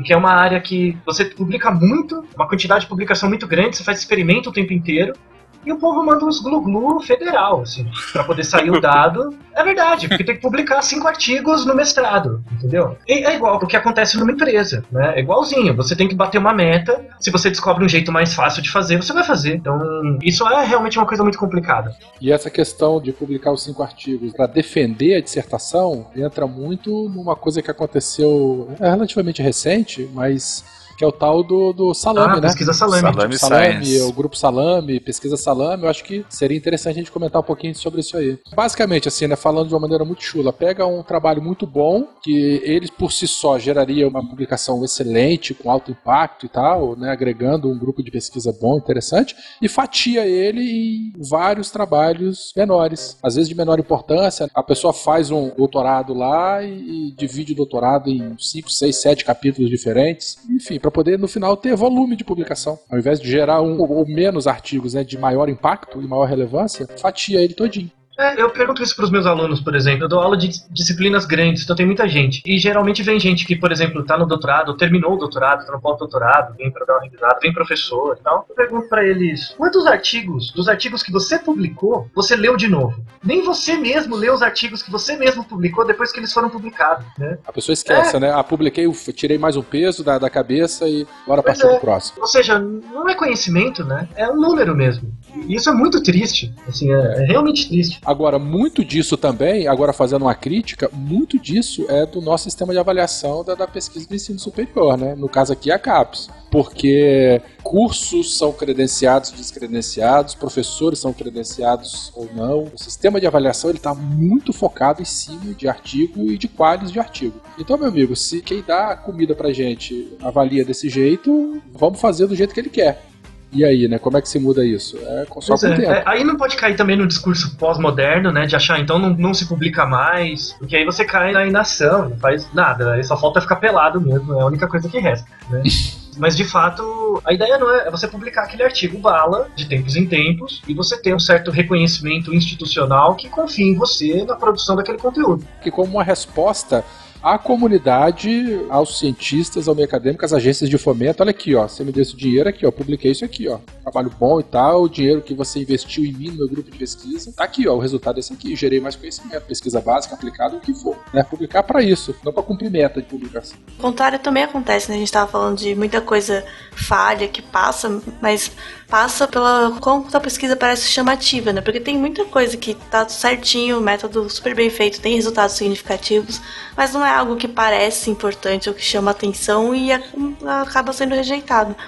É verdade. E aí hoje estão surgindo revistas que já falam, não, vamos pegar esses estudos que. estudos de replicabilidade, estudos de coisas que não são impactantes, não muda nada, mas são estudos importantes para a ciência de qualquer forma, e vamos publicar esses. Ou seja, você está trazendo aqui que um outro problema é que você não tem tanto interesse em estudos de replicabilidade científica. Sim, eles são super importantes. Assim, hoje, se você for ver, menos da metade dos estudos que são publicados já foram replicados, ou até nem são replicáveis pelo jeito como foram feitos. Ou seja, você acaba caindo na máxima da cientistas afirmam que e não consegue comprovar aquela afirmação. Você tem que acreditar no que o cara falou. E falta esse incentivo mesmo, assim. Mesmo pra quem, ah, eu vou fazer um estudo de replicabilidade. O que, que eu vou conseguir com isso? Se, se eu conseguir replicar a pesquisa, ok, mais um pontinho pra eles. Se eu refutar, vou ganhar o inimigo, né? Tipo, tipo pra que, que eu vou fazer isso? Pois é. Ah, e não são poucos os casos de artigos refutados que acabam gerando discussões do tipo, ah, é porque você não seguiu o meu método direito, você teve um erro aqui nessa parte. Assim, acaba que fica uma, um disse-não disse também nesse Sim, ponto. e é muito né? difícil ter o controle, que a gente tenta fazer, né? Documentar todos os detalhes, mas é muito difícil ter o controle de todas as variáveis pra conseguir replicar um estudo. Queria até aproveitar e publicizar. Tem um professor alemão, ele é psicólogo também, e ele trabalha com drosófila, comportamento de drosófila. Ele testa modelos skinnerianos na drosófila. E o nome dele é Bjorn Brames. Aí o site dele é www.brames.org. Vale a pena visitar o site dele, porque é o site do laboratório dele, tem os trabalhos e tal. Ele é um ativista científico também. Então, ele já tem, por exemplo, um GitHub, que ele programa as coisas lá no R, em MATLAB. No momento que ele roda o experimento, automaticamente ele fez um sistema, automaticamente o gráfico resultante disso já fica público. Então, por exemplo, eu fiz o experimento, o gráfico já sai público online. Ah, meu experimento não ficou bom, já sai um novo gráfico. Então, você consegue ver todos os passos do andamento da pesquisa dele até a publicação do artigo. Porque quando você lê o artigo, você acha que tá tudo bonitinho, né? Mas aí você vê, por exemplo, no site dele que ele reproduziu o estudo oito vezes, até dar do jeito que ele queria.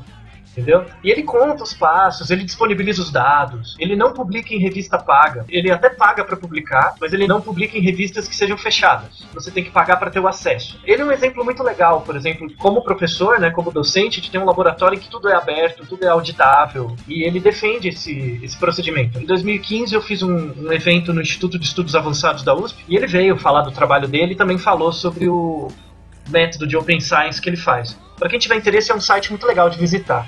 Mas ele não é um paranoide, né? Porque Não. Ano passado a gente teve uma jornada ali do pós-graduação onde eu tô inserido e eu a gente os alunos de doutorado foram apresentar seus projetos para os alunos de mestrado para enfim falar sobre metodologia e tudo mais. E enfim eu terminei minha apresentação e eu tava saindo e a professora tipo disse não não não uh, volta ali para deletar. E eu disse o quê? Né? Não tu não deletou o arquivo. Eu disse que arquivo? Uh, os teus slides. Eu disse não não tem problema. Uh, não não é que é a tua pesquisa né a ideia da tua pesquisa não tá publicada ainda aí eu disse ah não tá beleza eu fui lá deletei Daí ela, da lixeira também, né? Aí eu. Nossa. ah, meu Que Deus! paranoia. Nossa, que paranoia, cara. Agora é hora que a gente coloca o computador dentro do micro-ondas também, né? Vai que recupera. Agora pega essa pá e enterra este, esse notebook lá atrás.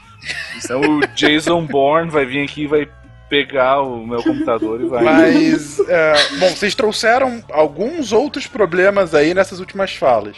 Um muito evidente que a gente já explorou em um cast específico, que é acesso fechado. A gente tem aqui um cast específico do SciCast que a gente fala sobre acesso aberto, né? Enfim, toda essa discussão sobre ter que pagar para ler a ciência hoje em dia e todas as alternativas que hoje têm sido feitas como ou revistas que já estão desde o início abertas ou aquelas iniciativas que hackeiam as revistas fechadas Mãe russa. né? Exatamente.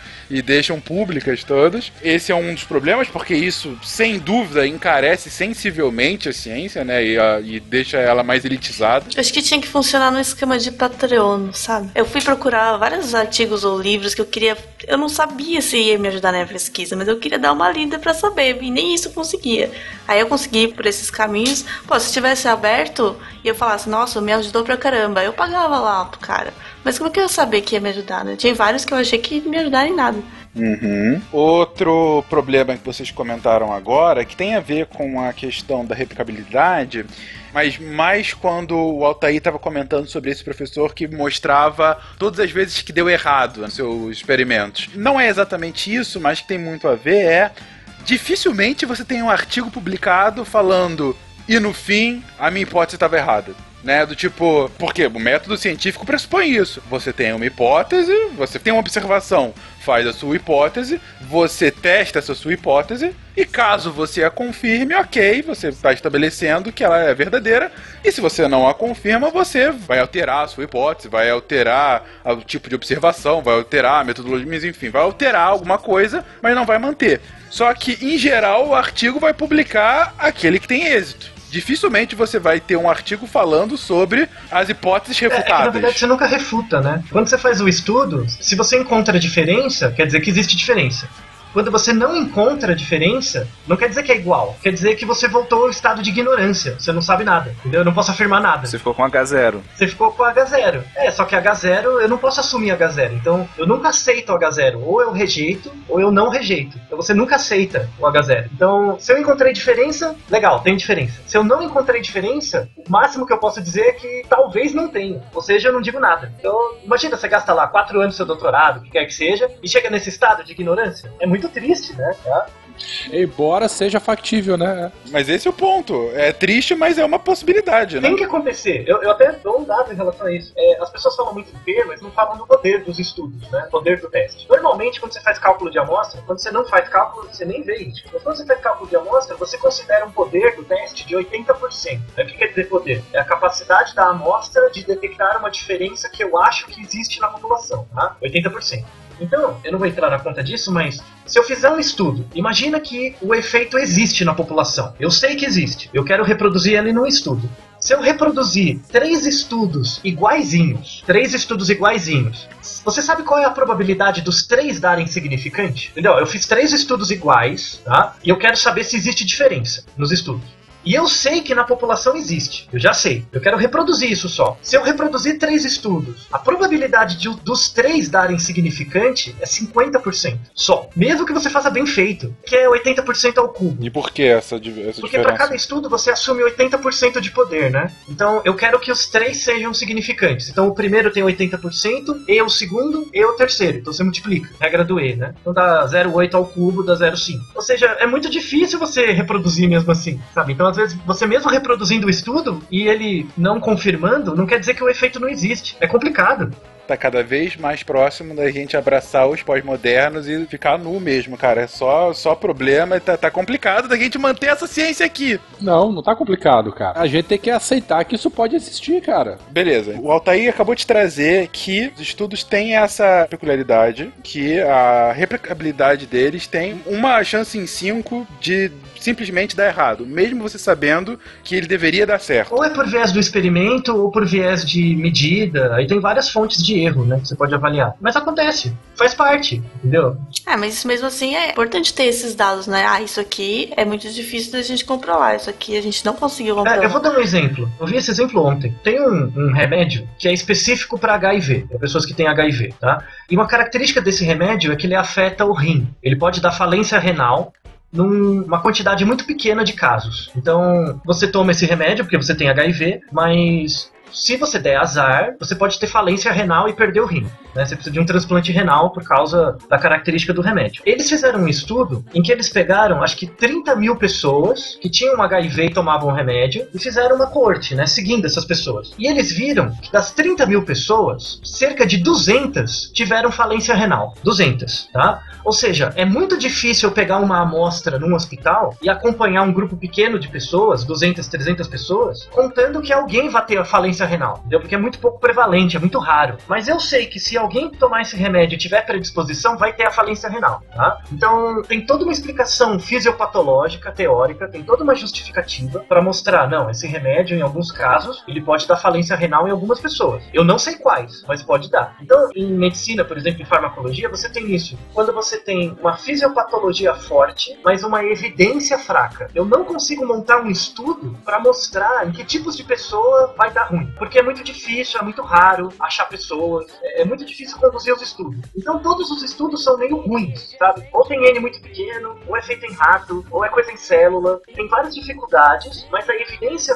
fisiopatológica é grande. Então a gente diz que tem uma um racional forte, mas uma evidência fraca. Em psicologia, a gente tem o contrário. Em psicologia, ah, eu fiz um experimento, deu uma coisa.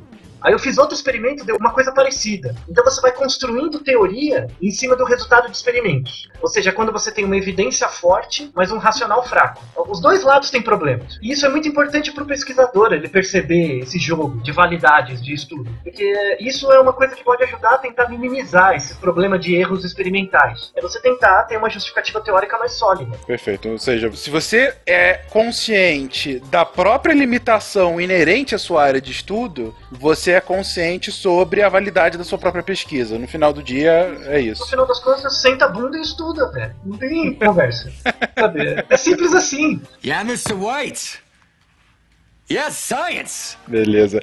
Gente, e vocês trouxeram um outro ponto já há algum tempinho atrás. O Werther estava comentando que, ah, eu produzo muito porque um dos motivos, o Werther e depois o Rigo ele complementou, porque a CAPES assim exige. E a CAPES é aquela que me alimenta, me alimenta o pesquisador. E aí a gente vai para uma questão que volta e meia volta para discussão sobre a ciência é quem financia e para que financia a ciência. Quando você está falando da CAPES, você está comentando sobre o Estado financiando a ciência.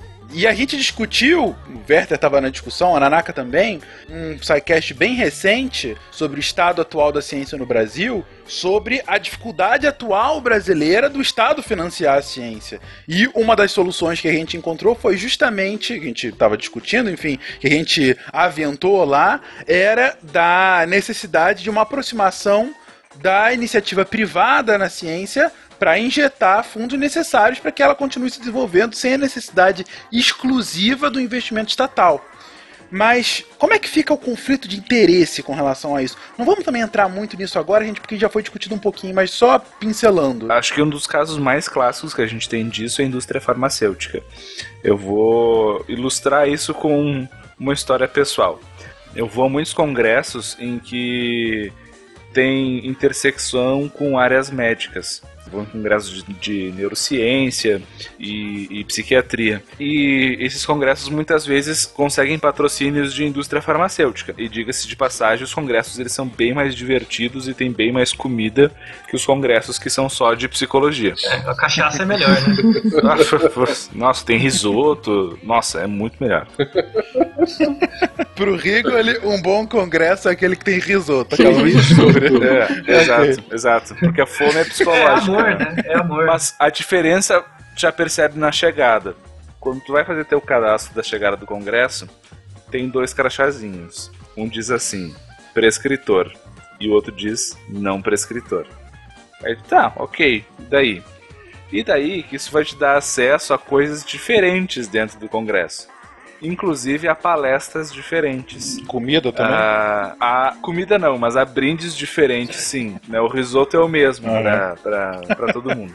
o prato vem cuspido do não prescritor. Ah, exato. Na verdade, o não prescritor ele tem que pegar o prato do prescritor sujo e vai ser... Não, mas assim, como eu conheço vários médicos, então eles me contam, né? Então, assim, né, o que a maçonaria da ciência faz lá dentro. O que acontece é que eles apresentam dados de pesquisas, às vezes, muito enviesadas lá dentro. É, porque o interesse da produção, da indústria, é que você prove que a coisa funciona. Se você não fizer Exato. isso, eles não querem pagar. Porque aí a gente perde o paradigma falsibilista e volta para o paradigma positivista.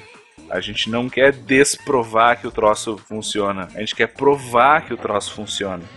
Então, assim, qual que é meu interesse em botar, injetar bilhões num laboratório para descobrir que a fluoxetina não melhora o humor das pessoas. Imagina a pressão em cima de um pesquisador para fazer com que aí aí vem um problema que a gente tem essa mescla de uma área bem hard assim de bioquímica e farmacologia, enfim, ouçam aí o cast de farmacologia que tá ótimo e de avaliação do humor que é super subjetivo e tudo mais cara, a chance de dar, de dar problema nisso aí é, é, muito grande, né? Então, não que as indústrias não tenham que financiar pesquisa, acho que tem, mas acho que tem que ter também instituições idôneas que têm que replicar esses estudos. Eu queria dar um outro exemplo, mais da parte ambiental, que é a minha pegada e tal, mas assim, raríssimo a gente ver um estudo de licenciamento que condena empreendimento. É, ninguém nunca mais vai pagar para você fazer nada, né, se você fizer. É, exatamente. Aquela hidrelétrica lá do Xingu, Belo Monte, foi aprovado as licenças de instalação, as licenças licenças de, enfim, as licenças prévias, instalações e tal, não sei o que lá. O que tem de questionamento na justiça dos estudos de licenciamento, dizendo que não consideraram uma série de animais, uma série de, de comportamentos animais, a própria biodiversidade local, então, assim, as empresas de consultoria que foram fazer esses trabalhos lá, não estou afirmando, mas também não estou desafirmando, né? Mas, assim, a, impressão que dá é que elas foram, foram para lá já com carta marcada para dizer que tem pouco bicho, resumindo, assim, numa linguagem bem chula, né?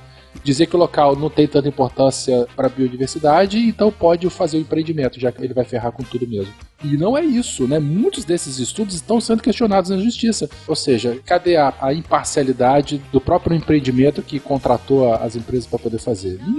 É, a imparcialidade 100% a gente nunca vai ter, né? A gente sabe disso. E o mecanismo que previne isso é a própria replicabilidade. Por isso que eu falei que a gente tem que ter sempre a chance de isso ser questionado e replicado.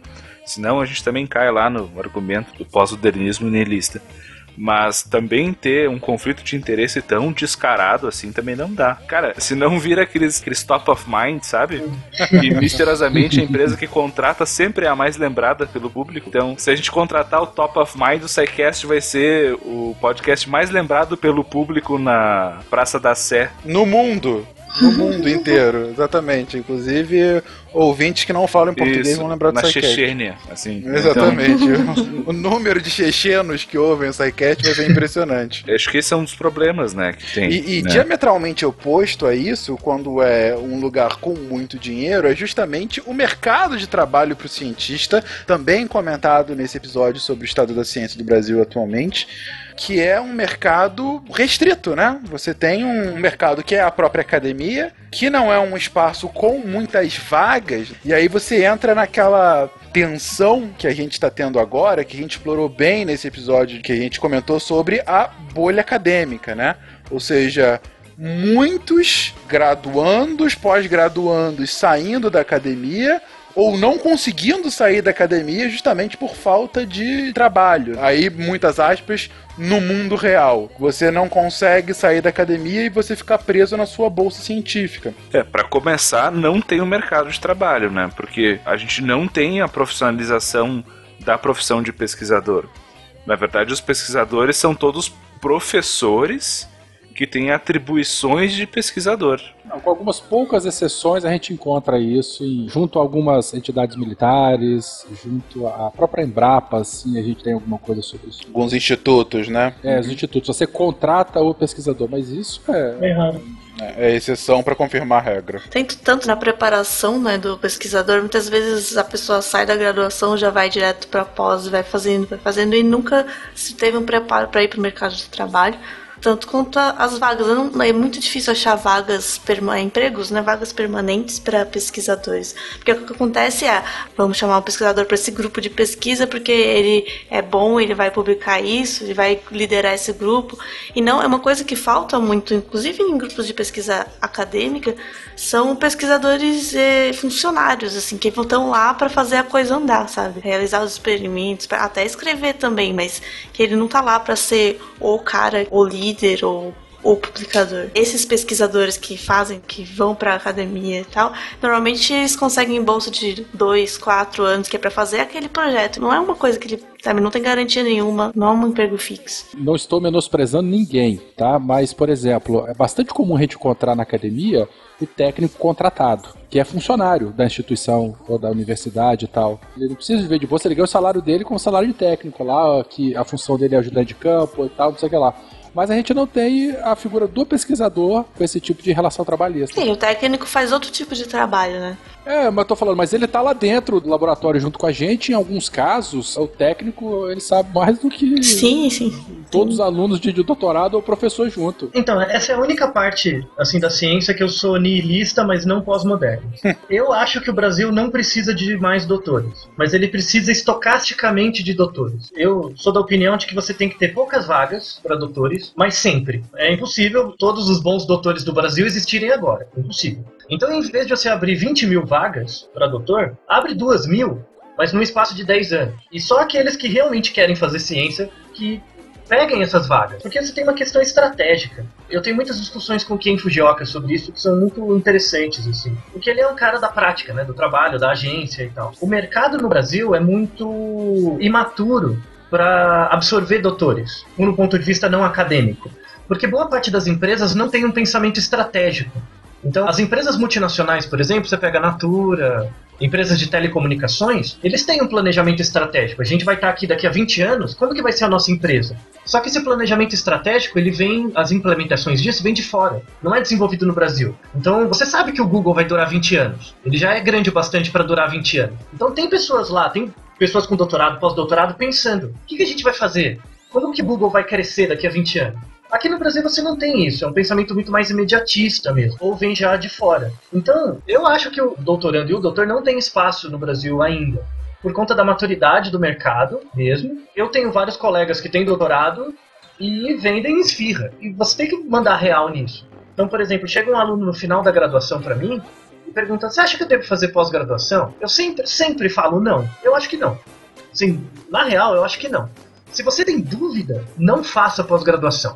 Tá? No máximo faz um mestrado, dois anos, dá aquela tapeada, você vai aprender umas coisas legais e vai pro mercado. Se você não tem dúvida de que você quer fazer pós-graduação, você não vai me perguntar. Você pega e faz. Mas se você tem dúvida, não vale a pena, não compensa. Porque assim, nós somos divulgadores de ciência também.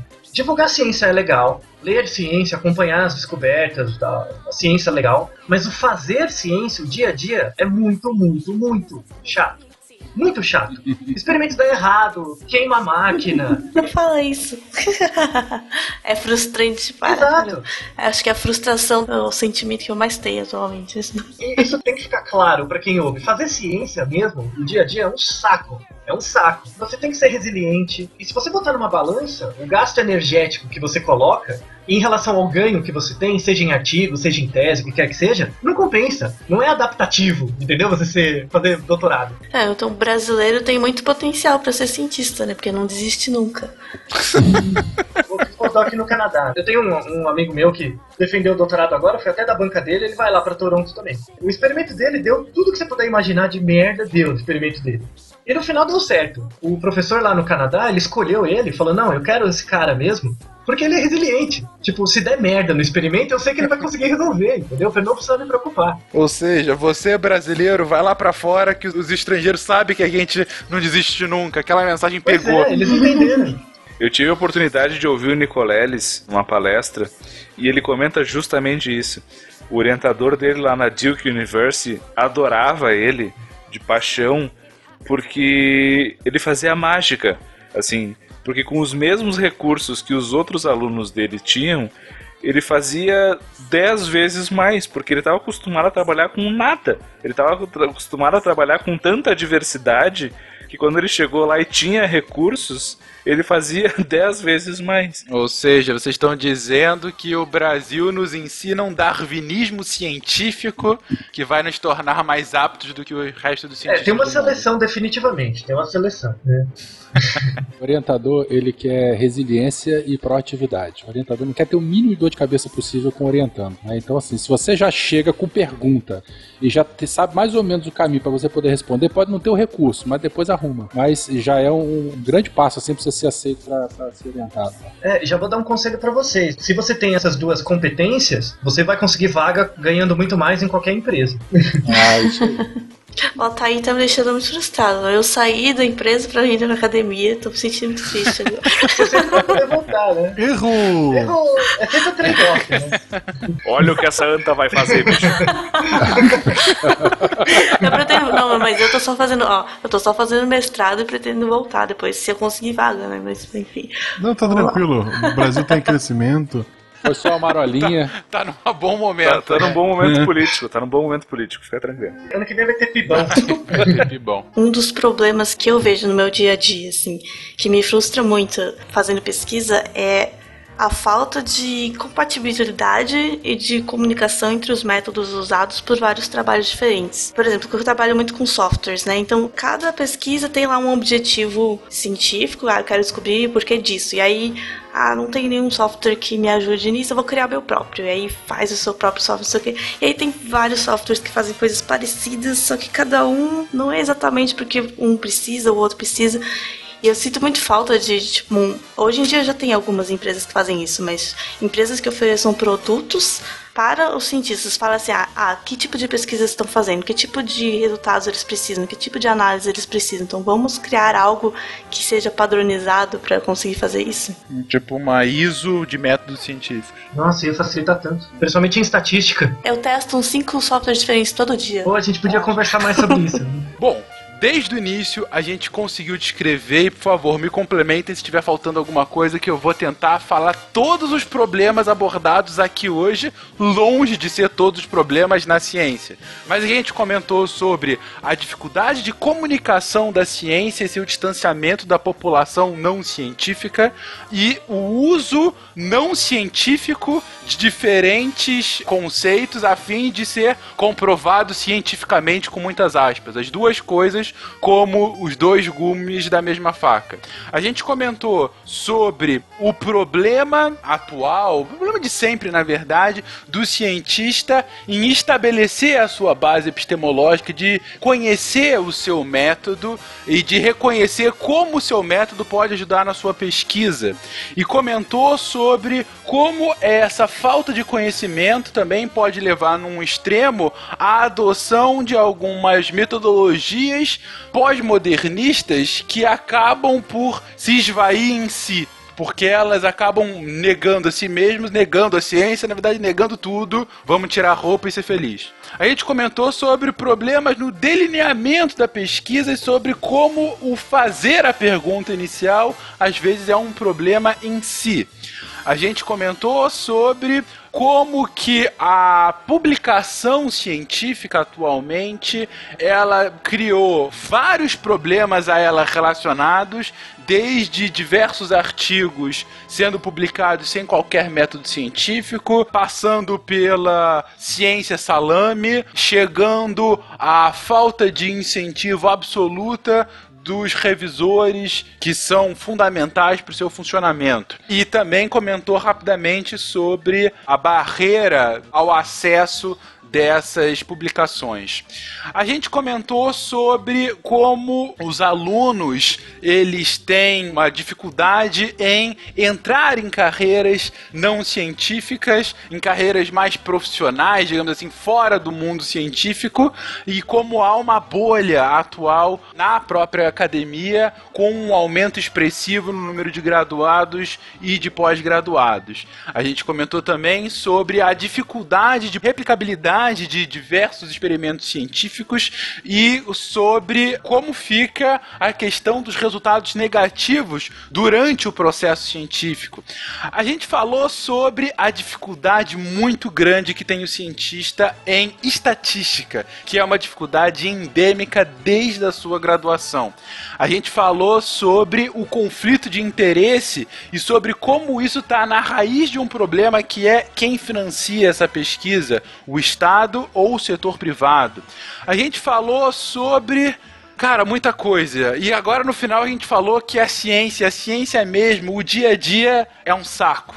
Então, se você fala que gosta de ciência, muitas vezes você está falando que gosta da frasezinha, do meme que vem com a frase inspiradora do Carl Sagan, do Neil deGrasse Tyson ou da Clarice Lispector, não sei, mas não da ciência em si, do fazer a própria ciência. E eu tô sendo um puta do hipócrita porque eu tô fora da academia há muito tempo e tô aqui falando nesse meu ar altivo. Apesar disso tudo, a despeito disso tudo, isso é um cast de comemoração. Então, nesses últimos minutos, gente, por que que apesar disso vale a pena a ciência? Porque quem tem um P pequeno encontra seu espaço, é isso? Isso.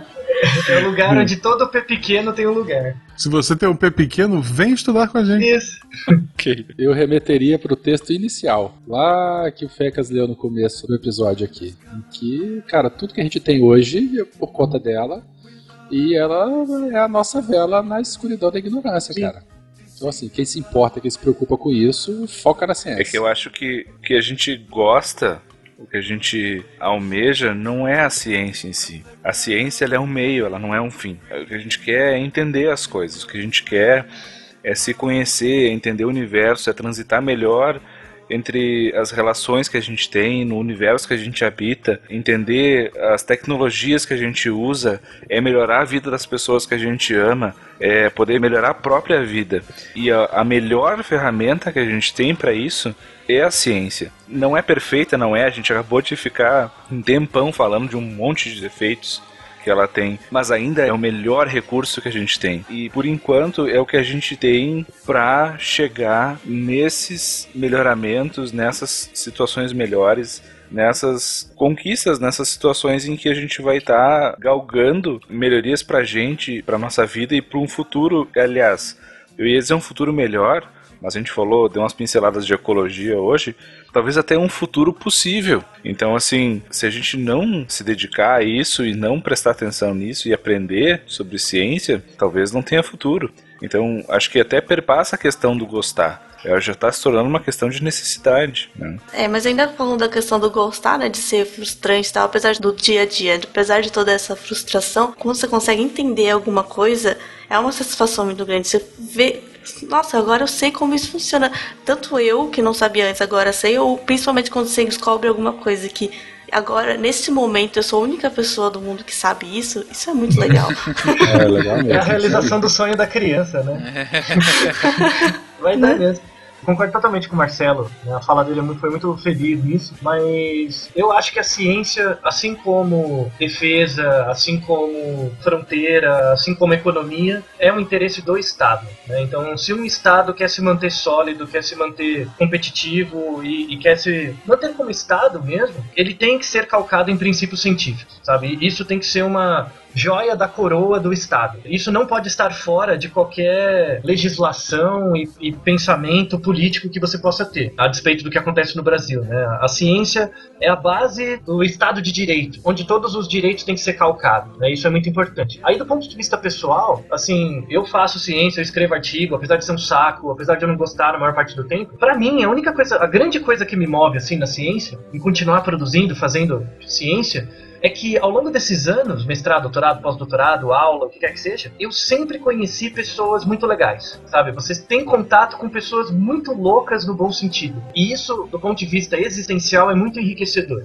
Eu nunca esqueço de uma conversa que eu tive com Ken, por exemplo, que ele fala assim, a, a importância da universidade não é formar você para um trabalho, mas sim você ter um espaço para poder discutir coisas que você nunca discutiria em outro lugar. Tem assuntos que numa agência de publicidade, por exemplo, nunca vão ser discutidos porque as pessoas não têm maturidade, formação, tempo, vontade de discutir. E na academia é um lugar que você pode isso. Então eu fico muito feliz de, por exemplo, e aí é um motivo de comemoração, de existirem 200 SciCasts. Isso quer dizer que tem um público que motiva, que tem interesse em ser cientificamente educado. Eles não precisam saber fazer ciência, e já adianto que é muito chato, mas ser cientificamente educado é um, um, projeto que deveria estar em qualquer plano educacional de qualquer estado do mundo. Sem dúvida alguma. É, falando nisso, só um que você falou de é um espaço para ser discutido. Tem universidades que implementaram espaços que são ah, aqui a gente não vai atacar os seus princípios, as suas ideias. Aqui você pode falar sobre qualquer coisa que não vai sofrer bullying, digamos assim.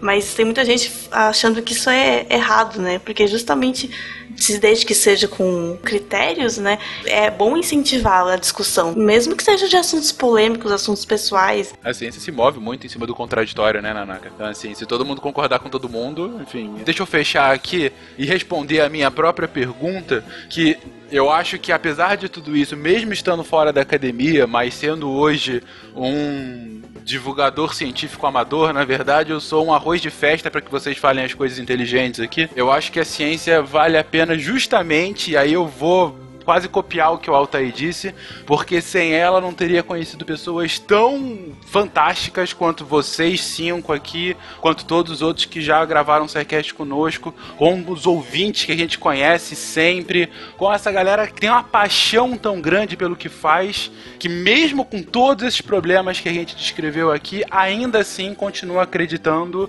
num ideal maior, que seja um ideal de ajudar mais as pessoas, de avançar mais no conhecimento conhecimento, de prover um futuro, enfim, não importa. Mas para mim, o que vale a pena, o que valeu a pena, não digo nesses últimos 200 sidecasts que eu não tô desde o primeiro, mas nesses muitos que eu já estive, espero eu nos 200 próximos, é justamente continuar conhecendo e replicando esse conhecimento que vocês fazem para mais e mais gente. Então, gente, você, querido ouvinte, que nos aguentou por essas possivelmente mais de duas horas de cast, muito obrigado por vocês que nos aguentam há mais de 200 episódios. Mais obrigado ainda e que venham mais 200 e outros e outros e outros. Espero que vocês continuem aqui conosco.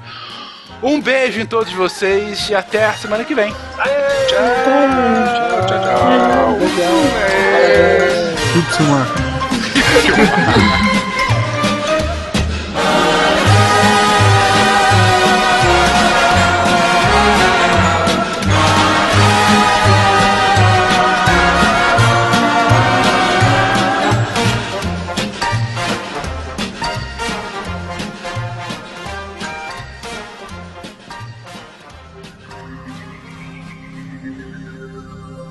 Se a ciência não for divertida, tem alguma coisa errada. Tem que ser divertida. A coisa mais divertida que tem é a ciência.